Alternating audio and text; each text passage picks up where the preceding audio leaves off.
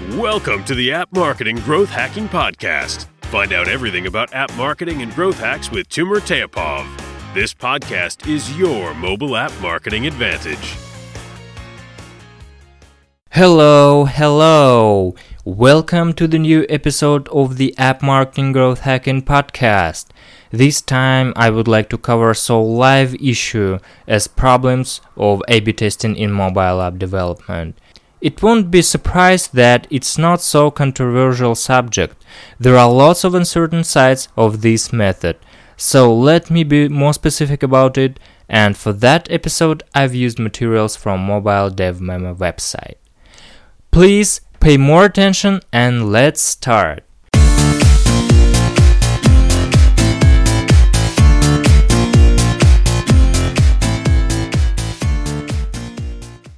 The common criticism of the constant regimen of features and aesthetics tests that most apps go through is that the creative component of the design process is usually postponed, even though app development has the data oriented nature.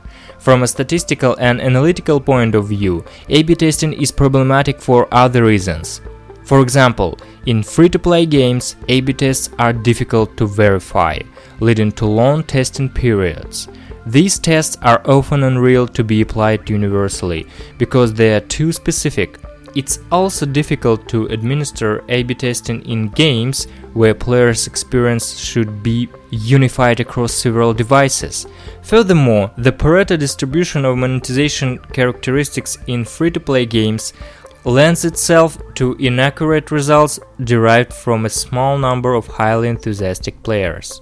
The serious problem is that it can be difficult to run mobile advertising campaigns with A-B testing marketing materials because they're automatically optimized by ad networks and it again leads to wrong results.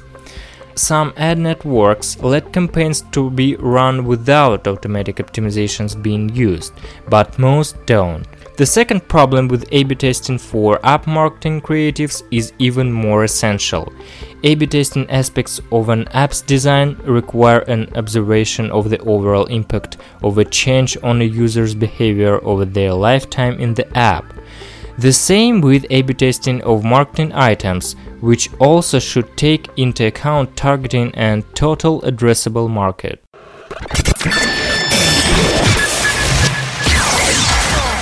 Hey hey App Nation! Are you interested in app downloads increase at minimum cost? Do you want to double your conversion rate on an App Store landing page?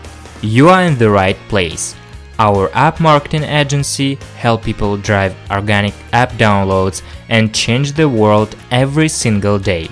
We are focusing on our two core competencies, App Store optimization and podcasting outsourcing. App Store optimization is a crucial piece of the mobile app marketing. We will provide a service to help you rank higher in an App Store search results and increase conversion rate on an App Store landing page. Cost per install for app downloads is increasing constantly, so it's time to employ other sources. Podcasting is a huge organic source today, and there is very low competition.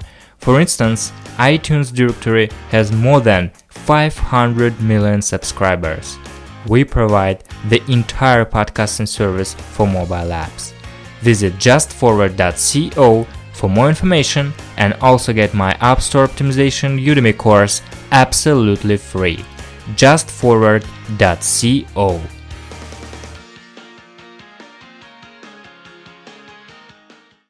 There are also problems with targeting.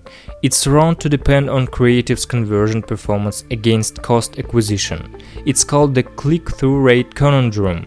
Ad conversions can move into the opposite direction of platform store conversions when ad creatives are optimized exclusively for clicks. That's why the real success metric for ad performance is click to install. But even this isn't the best one only total net revenue matters, and that's how targeting should be defined. So that's it with this episode. I hope you liked it.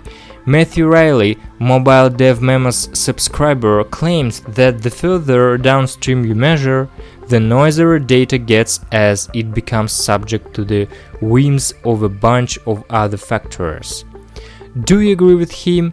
You can express your point of view in comments below this episode.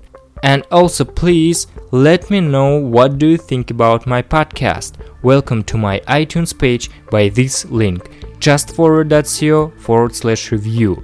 And here you can leave your feedback. I really appreciate it. Thanks for your attention. See you. Thank you very much for listening. This has been the App Marketing Growth Hacking Podcast. Make sure you visit the website justforward.co, where you can find all this information and much more every single day. Stay tuned.